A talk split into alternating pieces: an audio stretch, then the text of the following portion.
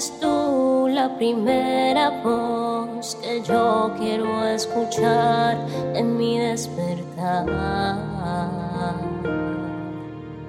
Mi primera cita tú.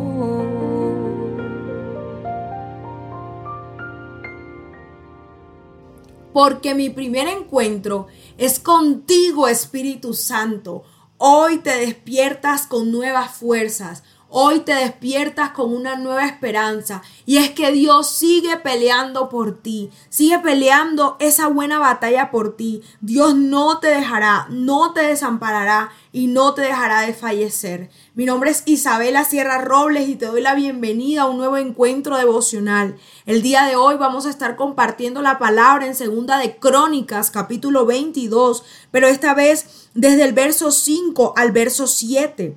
Y dice, siguiendo su mal consejo, Ocosías se unió a Joram en su guerra contra el rey Asael de Aram. Cuando los arameos hirieron a Joram en la batalla, él regresó a Jezreel para recuperarse de las heridas que había recibido en Ramot. Como Joram estaba herido, el rey Ocosías de Judá fue a visitarlo a Jezreel. Ahora bien, Dios había decidido que esta visita sería la ruina de Ocosías. Mientras estaba allí, Ocosías salió con Joram para encontrarse con Jehú, nieto de Nimsi, a quien el Señor había designado para destruir la dinastía de Acab. En esta palabra vemos que siguiendo un mal consejo, Ocosías decidió entrar en una guerra. Y eso sucede muchas veces en nuestra vida porque decidimos y no somos guiados por el Señor. Decidimos porque otra persona nos dice. Decidimos porque otra persona hizo lo mismo. Decidimos porque estamos emocionados. O decidimos porque tenemos mucha rabia, mucho rencor o mucho resentimiento. Y vemos que nuestras decisiones están marcadas por lo que está pasando en el momento y no por el buen consejo de Dios. La invitación que nos hace esta palabra es a que busquemos la aprobación de Dios en cada actuación de nuestra vida, en cada camino, en cada decisión, en cada sueño, en cada proyecto.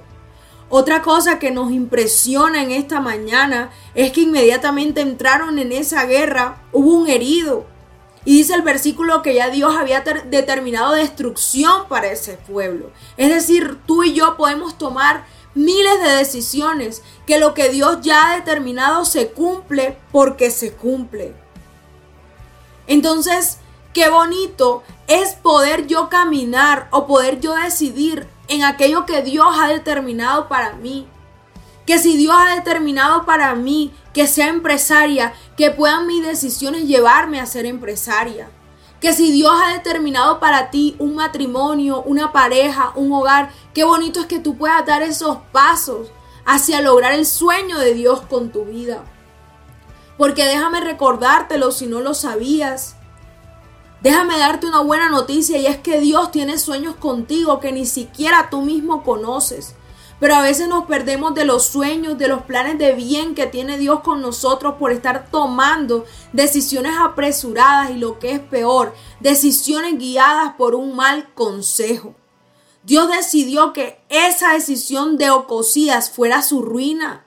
Pero la voluntad del Padre contigo no es ruina. La voluntad del Padre contigo no es destrucción, porque su palabra dice que sus planes con nosotros son de bien y no de mal, para darnos un futuro y una esperanza. ¿Y cómo llegamos a ese futuro? ¿Cómo llegamos a esa esperanza? Tomando decisiones guiadas por el Espíritu Santo de Dios. Dice la palabra en Romanos 8:14 que los que son guiados por el Espíritu Santo, esos son los hijos de Dios. Yo oro en esta mañana para que tú puedas ser guiado por el Espíritu Santo en cada momento de tu día, de tu semana, de tu año.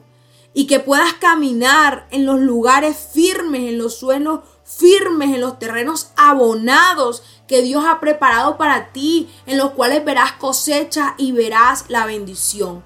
Dios te bendiga.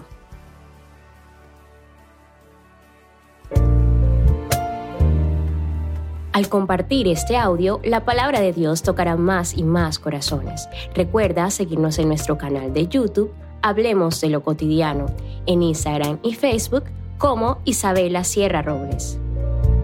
Dios te bendiga.